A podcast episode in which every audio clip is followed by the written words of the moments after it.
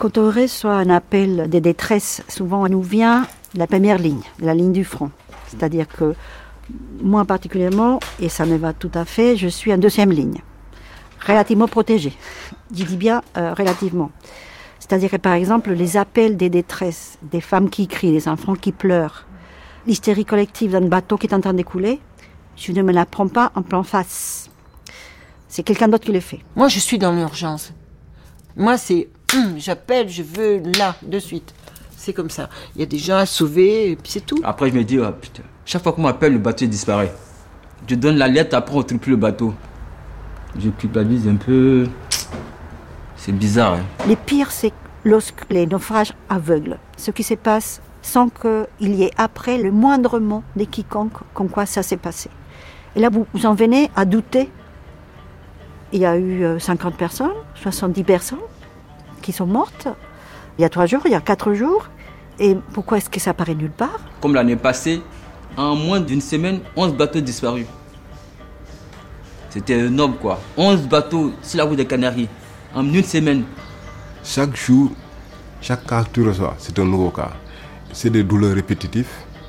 C'est des douleurs que tu peux même te sentir dedans. Alors on se retrouve indûment, complètement indûment, parce que quand même le cul dans son canapé, à la place d'un survivant. Parce que c'est ça la scène qui est, qui est jouée. Janvier 2022. Je reçois un message de Marie Cosnay, écrivaine et activiste pour l'accueil des migrants. Marie me contacte parce que je suis journaliste, spécialisée dans la migration. Elle m'appelle pour me parler de bateaux qui disparaissent entre le Maroc et les Canaries. Elle me dit Les secours mettent de plus en plus de temps à intervenir quand une embarcation en détresse est signalée. Elle me dit Quand les sauveteurs arrivent sur les lieux, il est souvent trop tard. Parfois, il n'y a même pas d'épave. L'océan a tout englouti. Elle me dit qu'en décembre 2021, plus de 100 personnes ont ainsi disparu sur la route des Canaries. Je lui demande comment tu sais tout ça? La presse n'en a parlé ni en France, ni au Maroc, ni en Espagne. Marie Cosnet me parle alors d'Hervé, de Maria, de Saliou et de Marie Dupont. À cinq, ils forment un réseau informel qui cherche les disparus et relaie les appels à détresse des bateaux qui traversent la Méditerranée ou l'Atlantique. Armés de leur seul téléphone, parfois d'un ordinateur, ces trois femmes et ces deux hommes éparpillés entre l'Europe et l'Afrique, écoutent, alertent, cherchent, dénoncent, au nom de notre humanité commune. Face à une Europe qui se barricade, ils ont choisi la résistance, dans l'ombre. Je les ai appelés les veilleurs.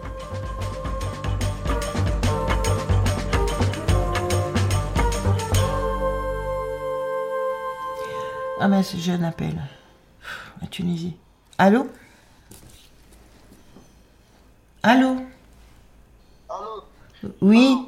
bonjour maman. Oui, bonjour. Maman, le combat sorti ici hier à 18h. 39 personnes. Attends. Les 4 femmes. Attends, attends.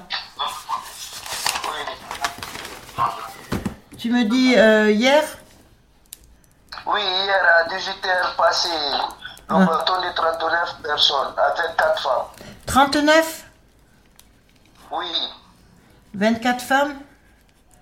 Combien Non, 4 femmes. quatre Ah, femmes. 4 femmes. Combien d'enfants, s'il te plaît? Non, il n'y a pas d'enfants. Pas d'enfants. Ok.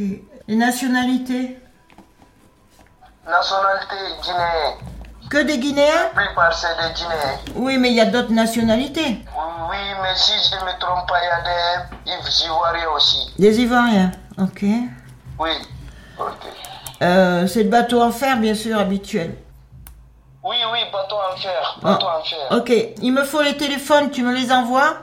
Oui, oui, leur numéro de téléphone. Oui, tu, au moins 4. 3, c'est bien. Oui, oui, attends, je vais les chercher pour t'envoyer. Oui, les numéros. C'est le numéro de mon petit, il s'appelle Camis. Oui. Il y a eu beaucoup de départs hier? Bon, hier, oui, il y a beaucoup de départs, mais moi, je connais pour mon frère. Ouais, tu connais que pour ton frère. Ok. D'accord. On se tient au courant. Oui, Inch'Allah. Inch'Allah. Bye. Bye. Comment t'arrives toi à te retrouver? Je vois que tu as des codes Oui, couleurs. j'ai des euh, codes. Oui, je mets des codes, sinon je. Ouais. Oui, oui, Ouais, je me fais des trucs. parce que, tu vois, là, j'entoure parce que quand on m'appelle, le temps Mhm. que je recherche, je suis tout le temps au téléphone. Il faut que ça soit tu que ça me. Là, j'entoure en rouge le nombre de personnes. Mhm. Quand on m'appelle, on me dit oui, un bateau de, par exemple, de 38. Je vais pas, hop, 38, j'en ai un là, tu vois. Je fais des repères comme ça. Je fais tout sur papier, téléphone. Ouais. Tout, euh, non, ouais.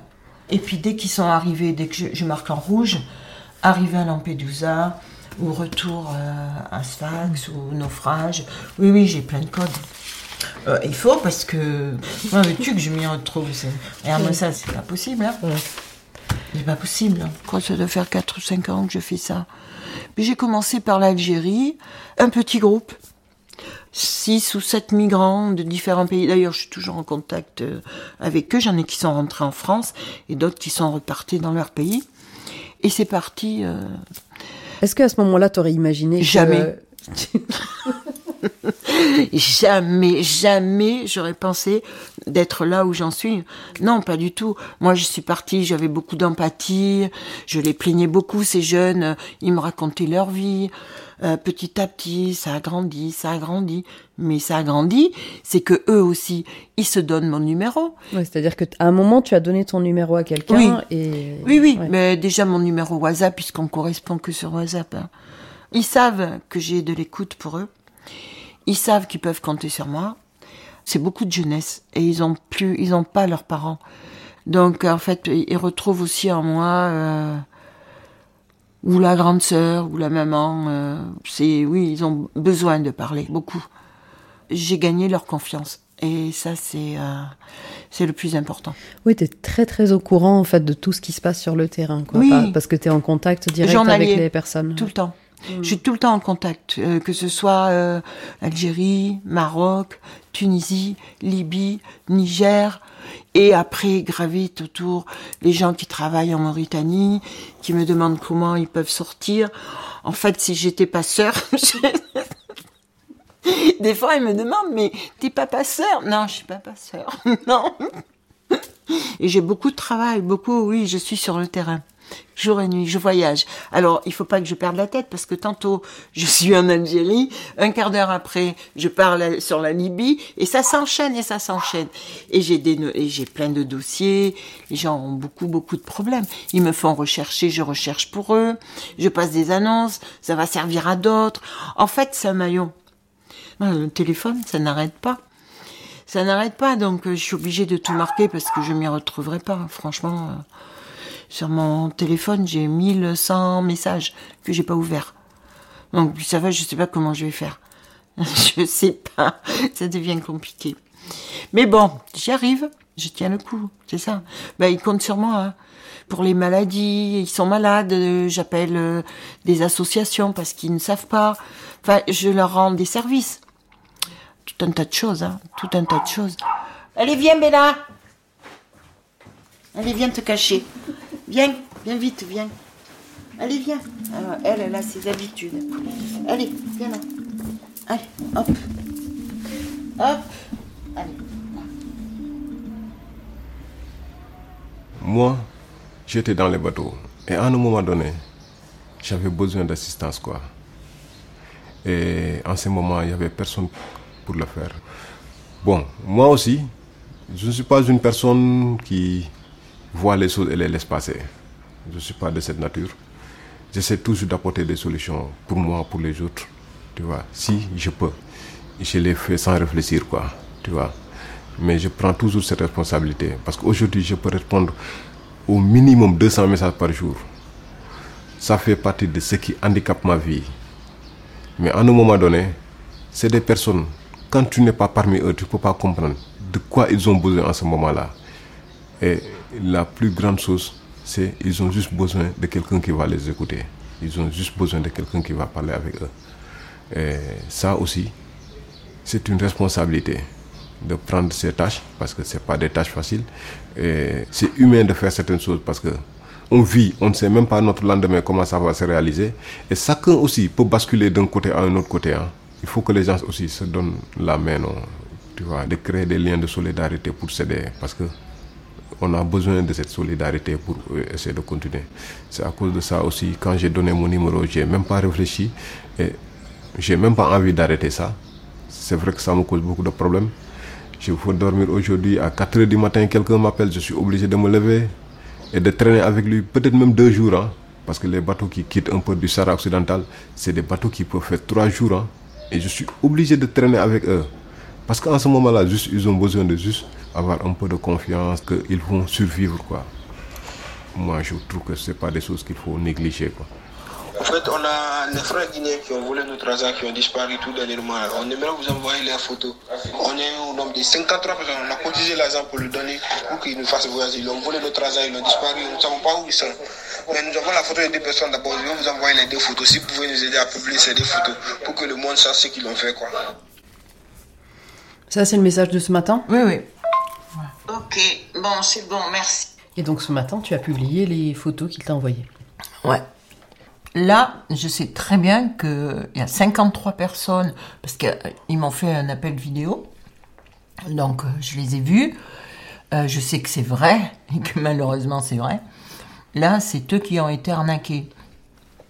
Alors, ce que je fais aussi, euh, c'est les conférences. Je fais des appels euh, conférences. Quand j'ai des passeurs qui doivent de l'argent aux passagers, puisqu'ils les faisaient pas partir, ils les volés. Donc voilà, j'avais trouvé la solution. C'est que ils me donnaient leurs photos.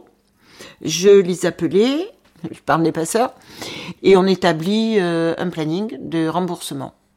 Ils s'y tiennent ou ils s'y tiennent pas. Si s'y tiennent, s'il y a un accord, je publie pas ou je renlève la photo.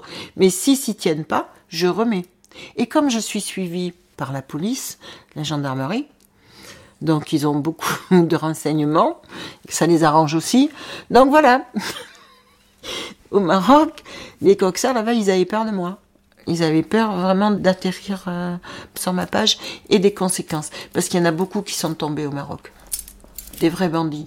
Ils mettent les gens euh, à l'eau, ils ne pensent qu'à une chose, c'est leur argent, point, c'est tout. Peu leur importe, mais tout ça, euh, il y en a quelques-uns qui sont honnêtes euh, et bien. C'est vrai, j'en connais quelques-uns et qui ne vont pas prendre de risques, qui vont respecter le temps, parce que on peut pas mettre un bateau comme ça. Et c'est ce qui se faisait au Maroc. Il y a eu beaucoup, beaucoup de morts aussi.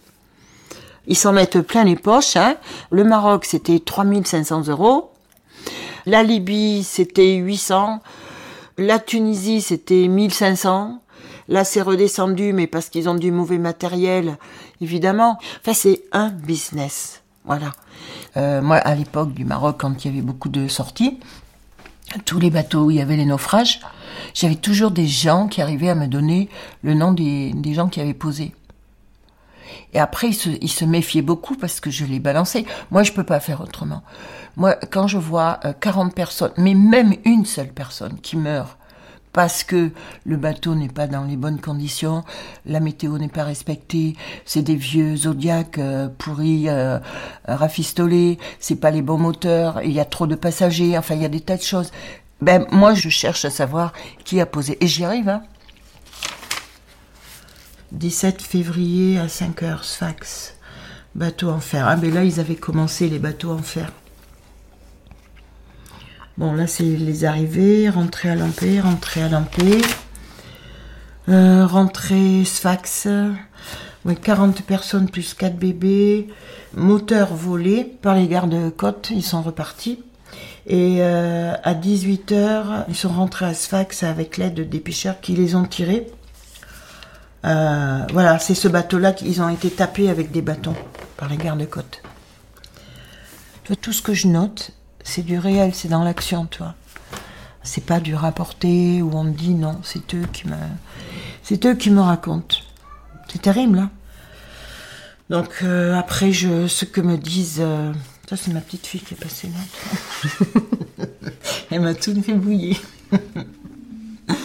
Euh, mais ça c'est précieux mes cahiers, je veux pas qu'elle touche.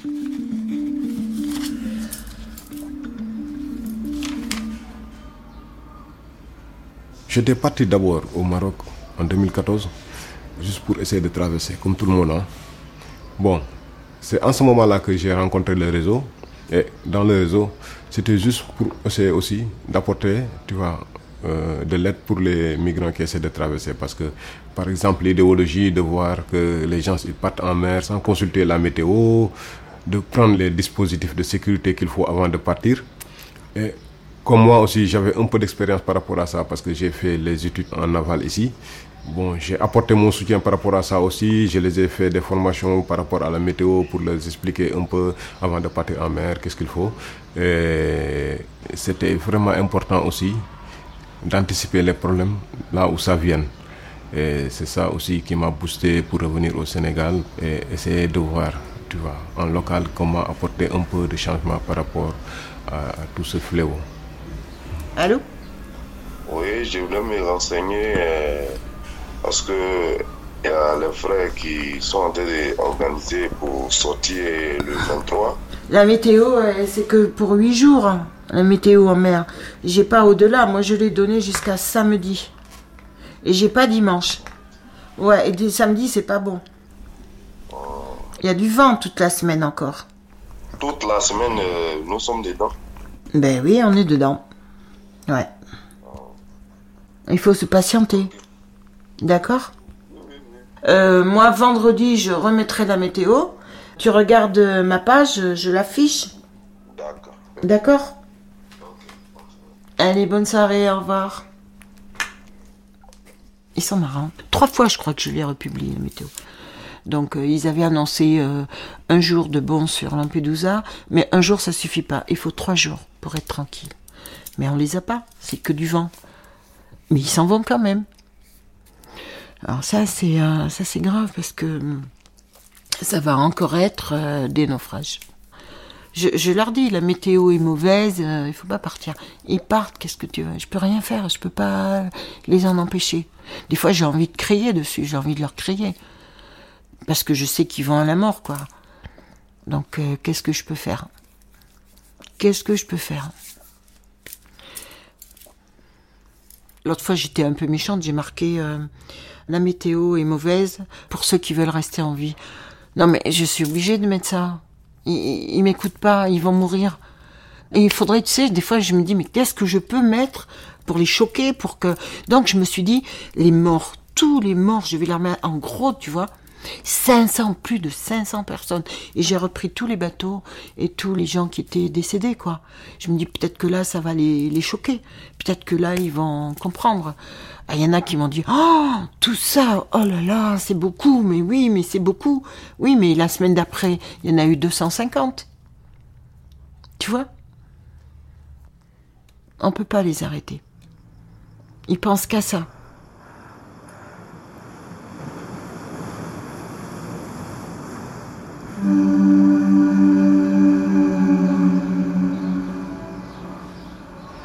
Parfois, si les gens du bateau m'appellent, bon, je vais juste essayer de communiquer avec eux, de leur demander de m'avoir une position. Et si je vois leur position, je vais leur dire, envoyez-moi une position chaque 30 minutes. S'ils m'envoient trois positions, je vais savoir s'ils ont une bonne direction ou ils n'ont pas une bonne direction. Et à ce moment-là, je peux les mettre dans la bonne direction et de leur dire de me rappeler dans deux heures de temps. Des gens qui sont dans des situations de détresse, il y a une communication qu'il faut tenir avec eux. Tu vois Parce qu'ils ont juste besoin de courage pour continuer. Ils ont besoin de quelqu'un qui va leur dire ok, c'est bon. Là-bas, on ne peut pas vous laisser là-bas mourir tous. C'est sûr qu'il y aura une unité de secours qui va venir. Mais il faut juste vous calmer et faire ça, ça, ça, ça, pour que au moins que vous ne mourrez pas. Et ça, peut-être, c'est trop terre à terre pour quelqu'un qui est sur terre. Parce qu'il est vraiment en sécurité. S'il veut s'allonger dans son lit même, il va le faire. Mais sur quelqu'un qui est dans un bateau qui est en train de se dégonfler, le moindre geste, tu tombes. Donc, c'est des communications que moi, je ne peux pas prendre à la légère parce que je comprends. Moi, je suis monté dans un bateau qui a explosé, je te dis. Comme c'est des ballons, c'est des chambres à air. Un, des ballons a explosé. Nous tous, on était obligés de nous agripper dans un côté. Et tu vois qu'il n'y a pas d'équilibre. Si tout le monde se regroupe dans un côté, il faut que celui qui a le téléphone, il faut qu'il soit quelqu'un qui est un peu fort pour pouvoir gérer la communication et de gérer la masse qui est devant lui en détresse. euh, j'ai passé des nuits entières avec eux où euh, la peur de est-ce qu'ils vont être sauvés, est-ce qu'il va pas y avoir un naufrage, où j'entends les femmes qui hurlent, qui crient, euh, qui prient, les enfants qui pleurent, la pluie, le froid. Oh ah, tout ça, ça c'est dur. Maintenir un bateau comme ça, essayer, je crie plus fort qu'eux, pour qu'ils comprennent qu'il faut que la panique, stop, arrêtez. C'est très difficile. Et ça c'est euh, le matin. euh, après ça, euh, je suis. c'est épuisant, épuisant. Mais j'ai crié, je crie plus fort. J'espère que les voisins m'entendent. crié plus fort que. Taisez-vous Et le gars, il dit arrêtez, vous avez entendu et, et au bout d'un certain temps, oui, le calme va revenir. Et je leur dis donnez à boire aux enfants, parce que dans ces moments-là, ils pensent pas, c'est la panique. Donc il faut calmer tout ça. Et ça, c'est. Ouais, j'ai eu plusieurs fois. Ça, c'est très dur. Ah, je crois que c'est ça, que- qu'on voit. Attends, faut que je retrouve les dates. Euh, je pense que c'est ça. Euh, toutou. Jeudi, 20h. Attends. ça. Je pense que c'est ça, là. Alors là, j'ai rien. Quand j'ai rien, c'est pas beau. On a 52 personnes, il y a les enfants, il y a les femmes. On attend de mourir. Pardonnez. Message vocal du 16 janvier 2022. Il y a 7 enfants, c'est personne même. C'est en train de couler, c'est en train de descendre les rues.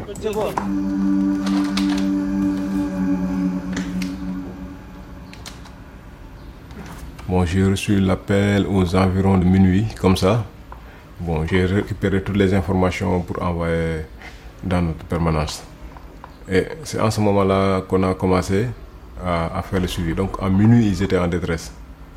Et quand on a fait la documentation jusqu'à recevoir la position, on a envoyé ça à Salvamento Maritimo.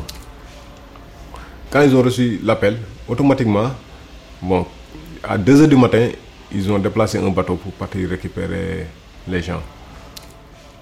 Ils se sont déplacés de 2h du matin jusqu'à 4h du matin. Ils sont venus jusque-là. Après, ils se sont retournés.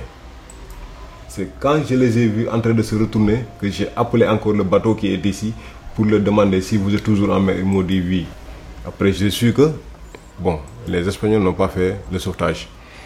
Et c'est à la suite que j'ai rappelé encore à Salvamento pour leur dire que, bon, pourquoi vous vous retournez? C'est en ce moment-là qu'ils m'ont dit que ils ont reçu les ordres du centre de coordination pour leur dire que, voilà, il faut se retourner parce que là-bas c'est la jeune marocaine, les Marocains vont venir.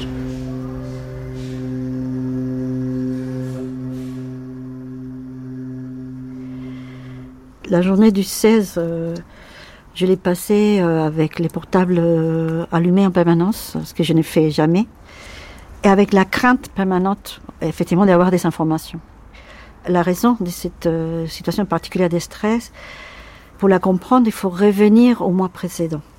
C'est-à-dire qu'au mois de décembre, on a eu trois naufrages, 110 morts en 18 jours. 18 jours, 110 morts. Et strictement aucune information n'est sortie dans la presse. Donc vous êtes pratiquement les seuls témoins, vous et les personnes qui sont sur cette chaîne d'information, etc.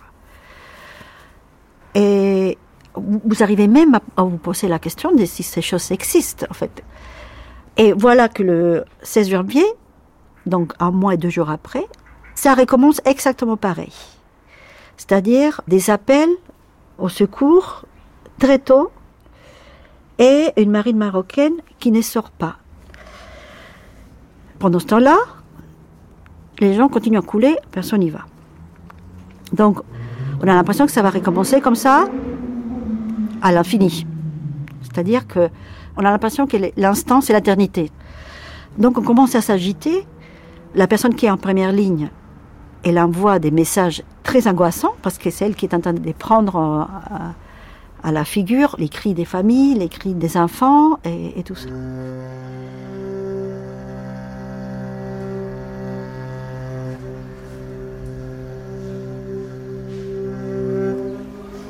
Tu as été en contact combien de fois avec les personnes sur le bateau? Beaucoup de fois. Parce qu'à un moment donné, eux, ils appellent toujours, quoi. Parce que tu leur dis d'attendre, ok, il y a une unité de sauvetage qui va venir vous sauver, tu vois. Donc, ils ont juste besoin de parler avec toi. Et chaque fois, quand ils m'appellent aussi, je suis obligé de les prendre. Du coup, tu ne dors pas, tu es là, tu attends toujours aussi, tu vois, une finalité. Mais le plus difficile, c'est à chaque fois, quand tu communiques, voilà, il y a des surplus de disparition. On va te dire, il y a 14 qui sont tombés, après ils vont te dire, ok, il y a deux autres qui sont partis, après ils vont te dire, après il y a cinq qui sont partis. Et c'était vraiment... Et puis il y avait des bébés. Il y avait combien? Sept enfants, je pense. Qu'est-ce que nous, la, la deuxième ligne, on peut faire? Lorsqu'on reçoit un appel de la première ligne On euh, essaye de faire chacun, chacune de son côté, ce qu'il sait faire, ce qu'il peut faire. Alerter les autres associations, alerter euh, des personnes qui puissent créer euh, une sorte d'alarme euh, Facebook ou d'alarme Twitter, sachant que les questions des personnes qui se noient, bon, ça fait pas nécessairement le buzz. D'autres appellent la marine marocaine pour essayer de mettre la pression. Et pendant ce temps-là, les heures passent, les heures passent, les heures passent. Et il y a un moment où il n'y a plus de communication. Ça, c'est encore pire que le cri des personnes ou le- les, les pleurs des enfants. Parce que là, on imagine que, c'est la fin, qu'il n'y a, plus rien. Je ne me rappelle pas combien d'heures euh, a mis euh, la marine marocaine entre la première fois qu'ils ont été prévenus et les moments où ils sont sortis, au moins 8 heures hein, minimum. Et à l'arrivée, il y a eu 45 morts, je me rappelle, euh, 45 morts, oui, sur euh, une cinquantaine de personnes, 10 rescapés. La différence avec euh, les naufrages d'il y mois, cette fois-ci, il y a eu une communication de presse. Euh, il y a eu la presse marocaine qui a réagi. Au moins, il n'y a pas eu cette invisibilisation, ces dénis qu'il y a eu au mois de décembre avec les 110 morts du mois de décembre, que moi personnellement, me restent à travers la gorge. C'est-à-dire ces 110 personnes dont les familles un jour iront chercher euh, les morts et qu'on ne pourra pas dire si les leurs étaient, euh, faisaient partie des morts ou pas. C'est ça qui est terrible, c'est-à-dire que il y a une double peine, euh, celle de le, vos morts ne valent rien.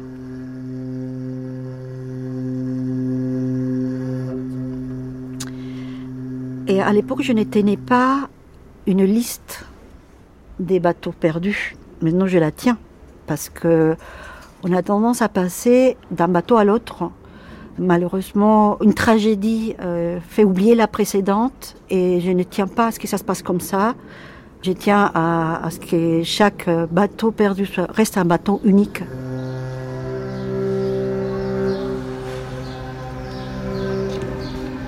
Normalement, si c'est un bateau en détresse, chacun d'entre nous a l'obligation de lui venir en aide. C'est ça que la loi marine a dit. Donc, nous aussi, on fait la documentation. Moi, si c'est des cas qui commencent à partir à la dérive, qui partent, des cas que je sens que ça va partir en détresse, je commence à prendre des captures d'images pour qu'ils sachent que nous, on a compris et on peut faire comprendre d'autres personnes. Quoi. Oui, tu veilles. Hmm? Tu veilles. Ouais. Tu es un veilleur. bon, c'est un peu comme ça avec Frontex, non Vous surveillez la frontière, nous, on va vous surveiller.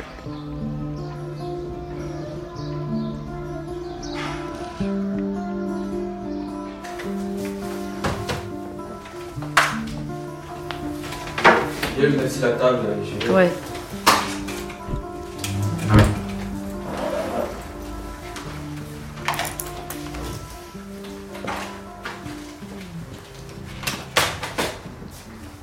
Dès que je vois qu'il y, a un naufrage, je, je publie sur ma page Facebook. Et puis je demande aux, familles de me contacter. Et les familles me contactent, je demande le nom de la personne qui est dans le bateau. Je demande sa nationalité, son âge et sa photo. Je mets la date de, du départ du bateau exactement. Du coup, je, dès qu'un bateau disparaît, je m'attache à avoir le nom de tout ce qui était dans le bateau. Je- J'essaie de dresser la- une liste. C'est lui il était l'un des premiers à me signaler. Il me dit Je suis abonné sur votre page Facebook protégeant les migrants. Je tiens à vous remercier pour le travail et les infos que vous donnez aux parents des migrants. Il me dit, je voudrais vous informer aussi qu'un convoi de 56 personnes est sorti de Tantan au sud du Maroc pour les îles Canaries depuis le jeudi 22 septembre. Jusqu'à présent, on n'a pas de nouvelles. Il été le premier à le signaler le bateau. Et là, c'est là, il te le signale, on est le lendemain. Voilà, le lendemain, du, quand le bateau est parti, tout de suite, il me signale. Voilà. Je travaille avec mes téléphones, mon, mon ordinateur, je, voilà. J'enregistre tout par date euh, de départ. Dès que je tape, par exemple, sur WhatsApp, je, je tape le 12, le 12 euh, 01 21, ça apparaît directement toutes, toutes les personnes qui étaient dans le bateau. C'est mon portable, ça, le nom, ils apparaissent, ça me facilite la tâche. Ouais. Je peux pas m'arrêter. Parce que je vois qu'il y a beaucoup de familles qui me suivent. ouais. Tu as combien d'abonnés maintenant sur ta page? Oh, 62 000. 62 000 abonnés. Euh, ça fait 3 ans que je suis là. 3 ans, 62 000 abonnés. Là, c'est le groupe euh, 58 migrants de Tantan. Bonjour, mon ami, comment vous allez? Ça va? Euh, Je voulais vous demander comme euh, les convois perdus, on peut les retrouver ou bien ils peuvent être aperçus par d'autres comme les marines, etc. Je veux en savoir plus quoi, comme sur les convois perdus, comment ça se passe? Je crée les groupes souvent parce que ça aide les familles. Ils ont besoin d'échanger entre eux. Ça les soulage. Parce que franchement, ils ne savent pas comment communiquer. Ils se sentent seuls. Du coup, quand ils voient qu'il y a d'autres personnes dans la même situation, ils échangent. Ils, voilà, donc, voilà. Oui, mon frère, comment tu vas? Euh, Merci pour l'information. Ben, Jusqu'à présent, euh, j'ai pas perdu le courage, ça je le sais. Je pressens qu'elle va très bien, ça je le, je le pressens même. Inch'Allah, ça va aller. Je le sais, je le crois très bien. Là, ça fait- ils sont partis le 22 et là, ils m'écrivent. On est quoi le, Le 13 octobre. Voilà, ils, ils continuent de demander après sa soeur. Ouais, donc ça fait trois semaines. Ouais, trois semaines. Mais après, après le cas de ma soeur, moi-même je veux partir. Je veux passer vers Tunisie comme ça. Je crois que là-bas aussi c'est un peu facile ou bien. Hello, bonjour. Tu vas bien? Mais on n'a pas encore retrouvé ta sœur et tu veux partir toi aussi. Ah, moi, j'ai des conseils. Moi, je, je n'encourage pas les gens à partir parce que la mer, c'est très dangereux. Voilà. Merci. Donc tu écoutes aussi toutes les histoires des familles après. Oui, oui. Ouais. Pourquoi ils sont partis? Pourquoi euh, Qu'est-ce qui les pousse à partir? Par exemple, le jeune, là, je lui dis Pourquoi ta soeur elle est partie? Pourquoi, est- pourquoi dans ce bateau de 58 personnes de sortie de Tatan, il y avait la moitié venait de Tambacounda? Il m'a dit non, parce qu'ils sont oubliés de- du gouvernement sénégalais, il n'y a pas de travail, il n'y a rien. Du coup, on part. C'est ce qu'il m'a dit. Elle ne trouvait pas du boulot au Sénégal. Du coup, elle a passé plein de concours, fonction publique, tout, mais pas d'embauche. Elle décide de partir. Elle a élaboré un, plan avec son petit frère. Et dès que j'arrive en Europe, après toi, tu viens, je vais t'inscrire à la fac. Comme je dis, c'est pas seulement les gens euh, désœuvrés, non, mais il des super diplômés, tu la- le- voilà, tu décides de partir. Parce a euh, aucun débouché, peut-être euh, le népotisme, la corruption. euh, parce que euh, en Afrique, c'est pas souvent, c'est pas le diplôme qui compte. Il faut avoir les relations. Du coup, les jeunes, dès qu'ils ils ont la possibilité de partir, ils partent. Salut les gars, comment vous allez? Bah, J'ai une nouvelle qui ne va pas vous plaire du tout. Il y a un coach qui m'a appelé. Bah, il m'a dit que le combat est resté en mer. C'est ce qu'il m'a dit. Et j'ai tellement, tellement, tellement. Je me sens tellement mal. Je ne sais pas comment, comment, comment exprimer ce sentiment d'angoisse. En fait, c'est très difficile. C'est difficile, mais c'est la volonté divine en fait. Nous, on a décidé de faire le deuil le vendredi, Inch'Allah, on fera le deuil. Mais c'est très difficile même, c'est très difficile. Bah, je vous présente mes condoléances. Moi-même, j'ai ma soeur qui fait partie de ce convoi. Mais bon, c'est très dur, c'est très dur, c'est très dur. Mais c'est la réalité en fait. Pour ne pas vous casser la réalité, ils sont restés en mer. C'est ça la réalité en fait. Bon, je m'excuse pour cette mauvaise nouvelle que je vous annonce. J'aurais voulu vous annoncer que nos frères et sœurs sont retrouvés sains et saufs, mais j'ai pas les mots en fait. Mais c'est la réalité, c'est la réalité. Ils sont restés en mer, c'est la réalité. Bonsoir frère. Comment vas-tu? Tu vas bien? Ouais, mais un copseur, c'est quel copseur Il n'a pas de prénom. Bah, si ils ont mort, euh, ils ont mort, mais il n'y a pas l'image, quoi. Pourquoi ils ont mort comme ça, sans image, sans rien du tout? Normalement, quelqu'un qui est resté dans l'eau, on devait retrouver le corps quand même, ou l'image des bateaux. Donc, euh, ils ont mort, ils ont mort, c'est vrai, tout le monde va mourir, mais quand même, il faut qu'on peut avoir quand même un peu de preuve. Tu vois ce que je veux dire? Il n'y a pas d'épave. Est-ce que c'est possible que un bateau peut disparaître sans laisser de traces? Beaucoup se posent cette question. Beaucoup, beaucoup.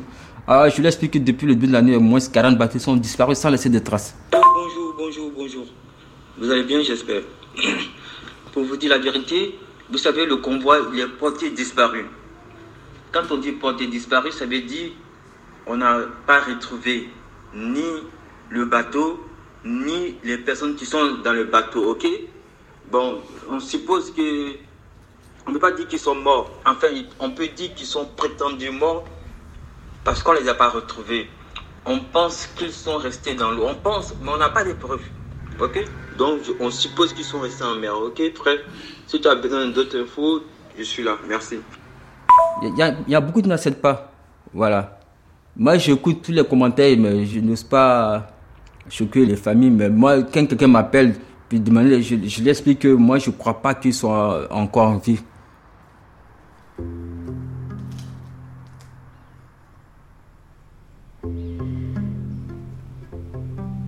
Un disparu, c'est quelqu'un qui se trouve entre la mort et la vie. Hein. Il est où? Mais c'est pour ça qu'en Amérique latine, on les faisait disparaître, les opposants politiques, parce que ça a généré une situation de, terreur, d'angoisse permanente dans la société civile. C'est pour ça que ces domaines ne peuvent pas rester euh, ignorés en permanence, parce que on se retrouve avec des familles, avec des blessures ouvertes. Et une partie de ces problèmes, c'est les mots disparus, parce qu'il est pas vivant, il n'est pas mort non plus, parce que la mort, c'est les cadavres. Il n'y a pas le cadavre. Donc, euh, il est où? Tant qu'il n'y a pas de cadavre, il y a toujours l'espoir. Peut-être que le, l'espoir est plus vivable que la certitude. Je ne sais pas.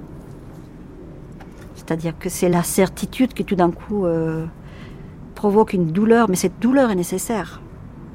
C'est la douleur de la prise de conscience pour pouvoir passer autre. Et à force d'éviter cette douleur, on reste dans un limbe, dans une situation permanente d'angoisse, d'attente, des... Euh, c'est difficile. Dans les cas qui nous concernent, il faut laisser les personnes euh, arriver à leurs propres conclusions. Les, les grands problèmes, c'est qu'ils vont s'accrocher à tout et à n'importe quoi.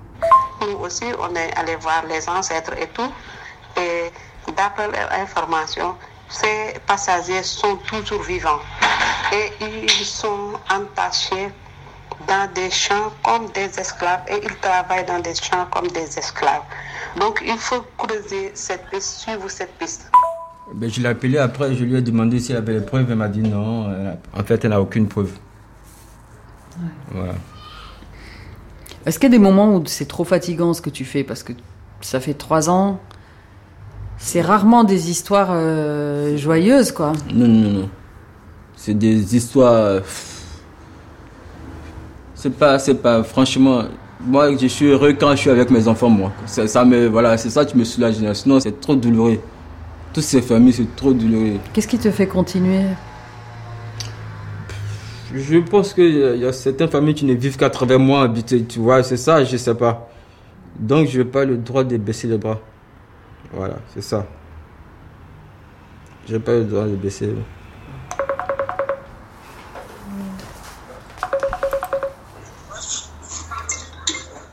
Bonjour mon frère, Oui, bonjour. ça va? Le moral? Oui, ça va. Ah d'accord, ok.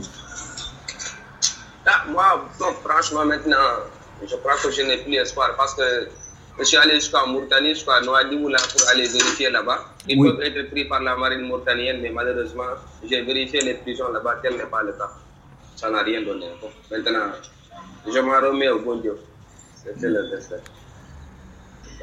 Bon, maintenant, c'est les enfants qui me posent problème. Mais je sais que si je les informe maintenant. Ça peut répercuter sur les études là. Ah, d'accord. Euh, euh, toi, tu as combien d'enfants, toi? J'ai quatre. Avec ta femme, là? Oui, oui. Ah, vraiment, hein? Et quand on demande à- après le moment, qu'est-ce que tu leur dis Je dis que le téléphone est perdu seulement, donc euh, ils sont, ils sont, elles sont injoignables. Je ne même pas, je ne sais même pas quoi les dire. Ah, bah après, il faut leur dire la vérité, hein? Ouais, mais non, je vais le dire la vérité. mais C'est Tôt dur, ou hein tard, ils le sauront. C'est dur, mais tôt ou tard, je finirai par claquer le morceau. Vraiment. C'est ça. Vraiment, merci beaucoup. Hein. Ok, bon, on reste en contact, ok? Ok, Inch'Allah, merci. Ok, bon, merci beaucoup. Bonne journée. Au revoir. Merci à vous. C'est- C'est c'est dur, hein C'est dur.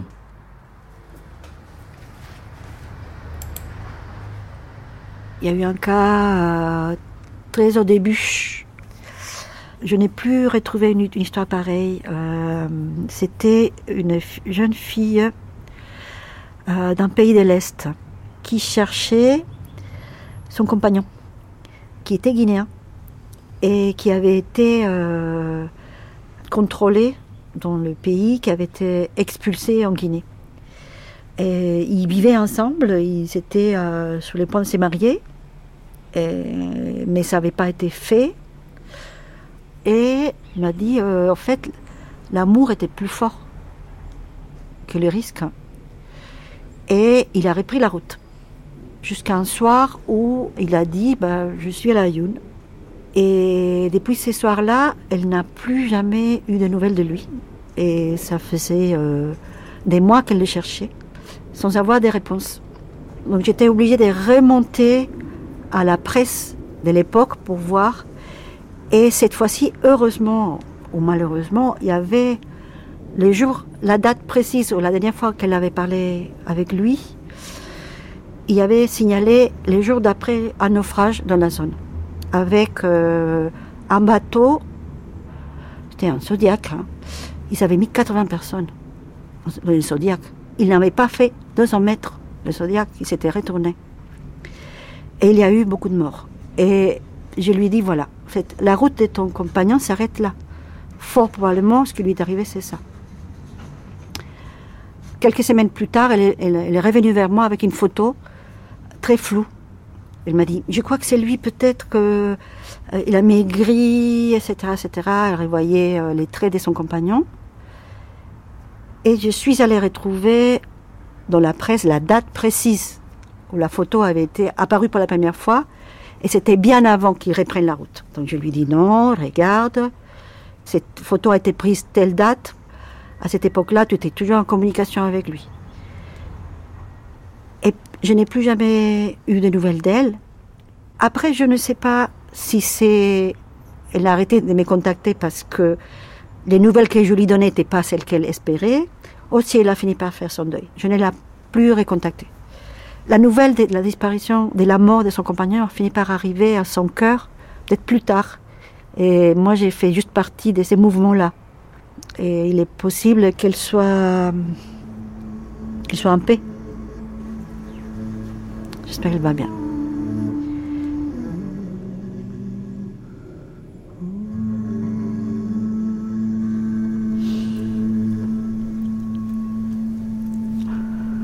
Quand on n'arrive pas à trouver, il y a deux cas de figure. Il y a le cas de figure où euh, on accompagne les gens qui continuent à chercher parce que sinon on n'arrive pas à trouver. C'est très rare que les familles euh, arrêtent de chercher. Donc ça pose des questions euh, en série parce que qui est-on Même si on est un groupe, on n'est pas un groupe constitué. Bon, on n'est pas une entité, on est des gens qui sont d'accord sur le fait que la disparition de personnes est suffisamment grave pour euh, enfin qu'elle dénote en plus d'une situation de guerre parce que c'est dans les situations de guerre que les gens disparaissent de corps et de noms et de tout. Et donc si on s'implique à cet endroit-là on le fait en, en notre nom sachant qu'on n'est rien et qu'on suffit pas et que même on peut faire de la merde en fait. Parce que euh, c'est tellement mais on le sait ça peut être, moi j'ai le cas avec quelqu'un, des gens qui sont fâchés à mort, des familles, hein, je parle des familles qui ont fait une confiance incroyable jusqu'au bout, parce que ben, j'ai brisé la confiance, enfin j'ai brisé le contrat qui nous unissait, qui était un contrat de foi. Et la foi, c'était de penser que le garçon cherché était vivant. Et à un moment, j'ai pensé que non, il ne l'était pas et que je ne chercherais plus parce que je considérais que la mère l'avait gardé. Et ça, c'est grave en fait. La trahison possible, j'arrête de chercher, euh, j'accepte. Euh, oui, oui, comment on peut accepter euh, hmm. Il y a beaucoup le rêve qui intervient quand les familles acceptent, c'est que la personne est venue en rêve, souvent dire que il fallait cesser. Ça, je l'ai beaucoup entendu.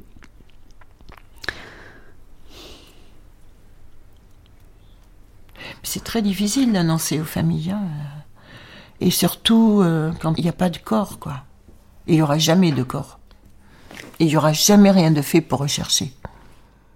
Et en fait, je pense que tout le monde s'en fout un peu, quoi. Parce qu'ils pourraient euh, récupérer les corps, ils pourraient s'organiser, je sais pas moi. Quand il y a un naufrage, euh, ils ramènent personne, enfin, je sais pas moi.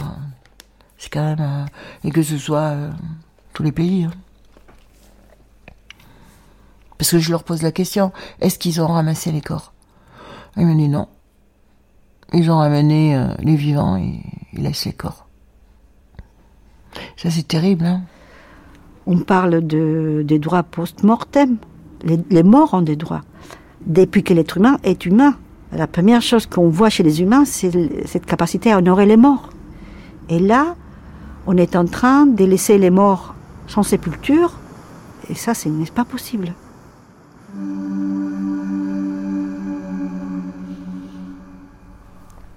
Cette année, euh, je me suis beaucoup occupée euh, ben, d'enterrer les gens. Donc c'est un peu différent que de chercher des disparus ou de les voir mourir euh, sous mes yeux, en fait, presque.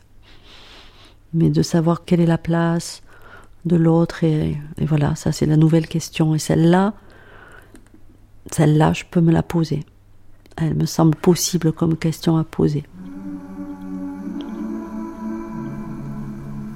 Les morts sont déjà morts. Les morts sont déjà morts. Oui, puis finalement, dans ce travail que tu fais, c'est quelque chose qui est de l'ordre du soin donné aux morts. Et prendre soin des morts, c'est prendre soin des vivants, toujours.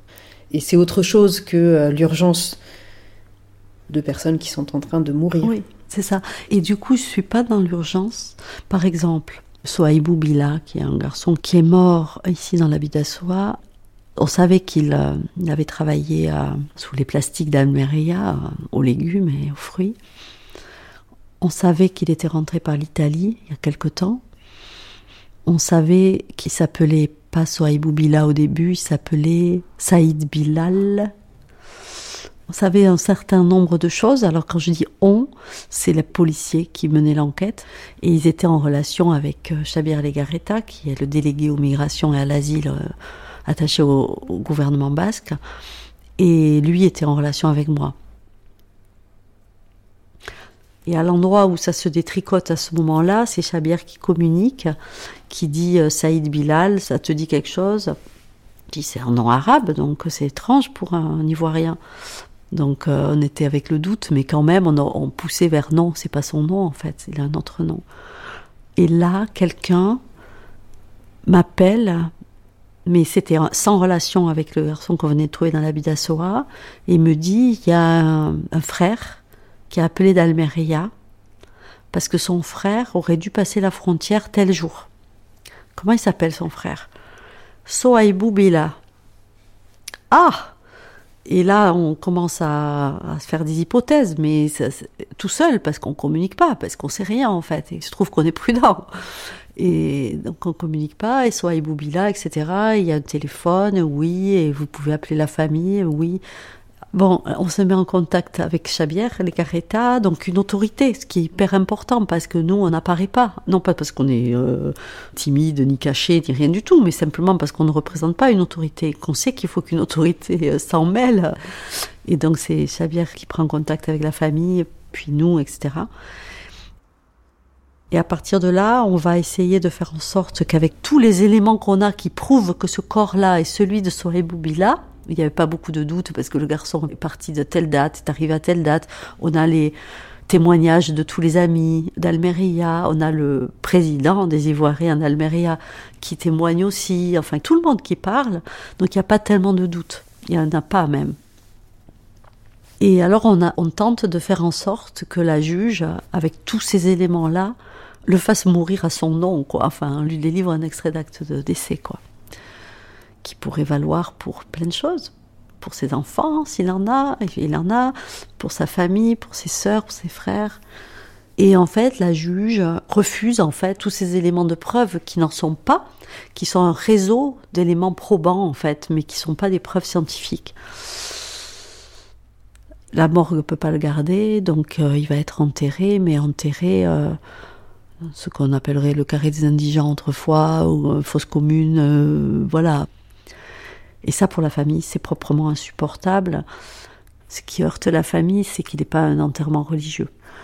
Et donc, on demande à ce qu'il euh, soit enterré religieusement et qu'on s'en charge. Et finalement, on est allé voir du côté des cimetières privés, très cher, mais à vie. Il est enterré à Valence. Donc voilà, donc en fait, euh, là on a le temps. Dieu sait si on a le temps. C'est quitter l'urgence pour euh, des questions que je peux supporter, pour des questions, je vais dire, qui m'intéressent à titre euh, personnel. Il y en a eu combien en tout dont tu t'es occupé Alors, très différemment. Il y a eu Yaya, Abdoulaye, Soaibou, un garçon qui s'appelle Ahmed, un garçon qui s'appelle Mohamed, ils sont algériens eux, Faisal, 6, un jeune homme qui s'appelle Ibrahim, sénégalais, et puis Abdourahman Ba, 8. Et ça s'est passé en un an et demi. Oui.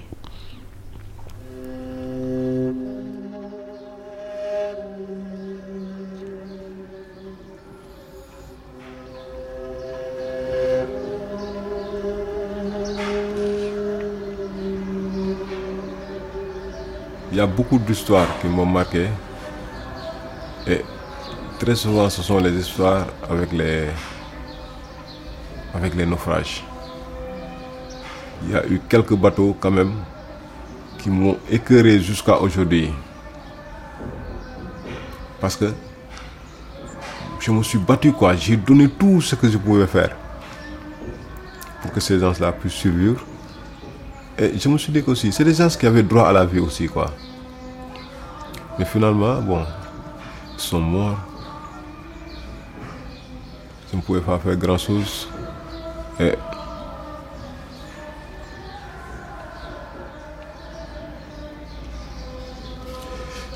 C'est difficile. Parce que quand tu parles avec les familles, tu ne peux même pas leur dire la situation dont les enfants sont sortis de la vie. C'est des, des négligences. Ça ne pouvait ne pas avoir lieu, quoi. Peut-être beaucoup de gens sont ignorants par rapport à ça. Et quand tu entends ici les gens dire que c'est des enfants qui sont partis pour sacrifier leur vie, ça te fait plus mal parce que tu sais que peut-être aujourd'hui c'est des gens qui pouvaient être en vie.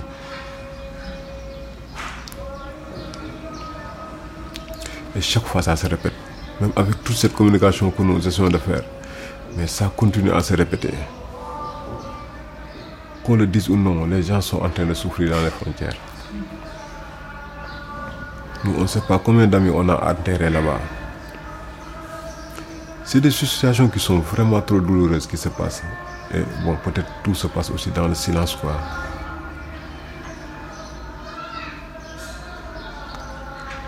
C'est malheureux, mais bon. Je ne sais pas trop. Ce que nous pouvons faire, c'est juste continuer à nous battre. hein. Peut-être ça ne peut pas régler tous les problèmes. Mais bon, ça pourra régler certains des problèmes.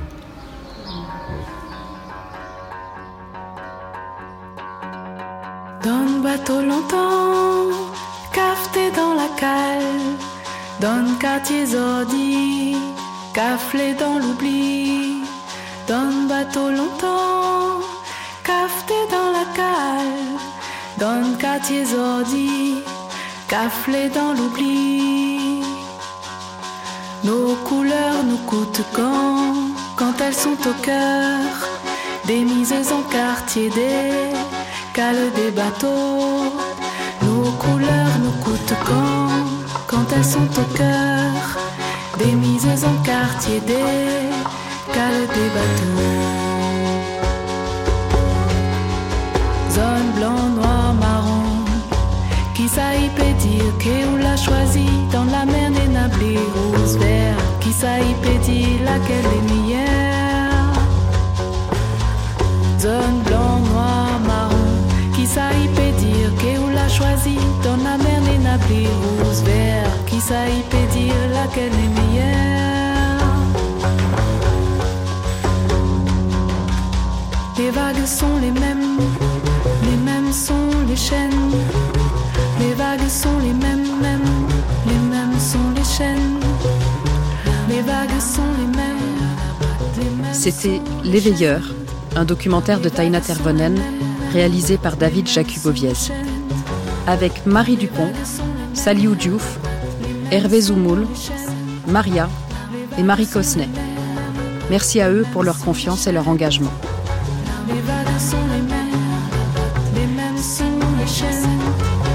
Ce documentaire a reçu la bourse d'aide à l'écriture de podcasts et de création radiophonique du ministère de la Culture.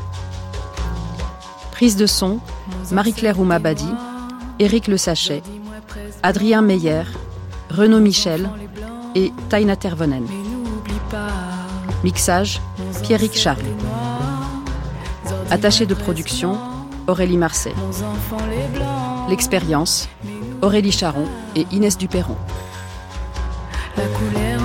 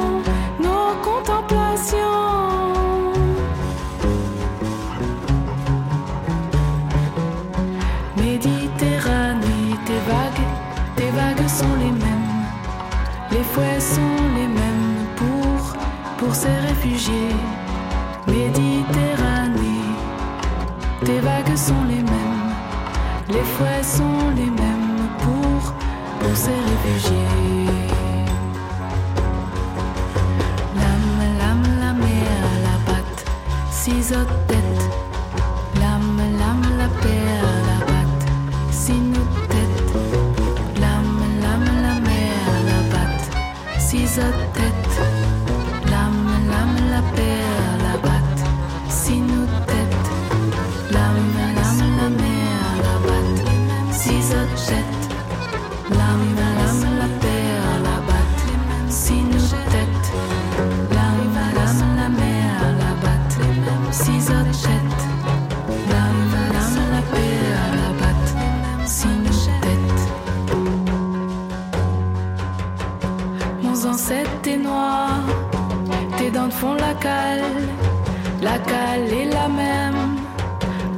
Sont casordis, zot laissi la mer. Irode un pays, un toit, un endroit. Aux autres est sans vie, nous doit être azote. Aux autres est sans vie, un cas, un pays.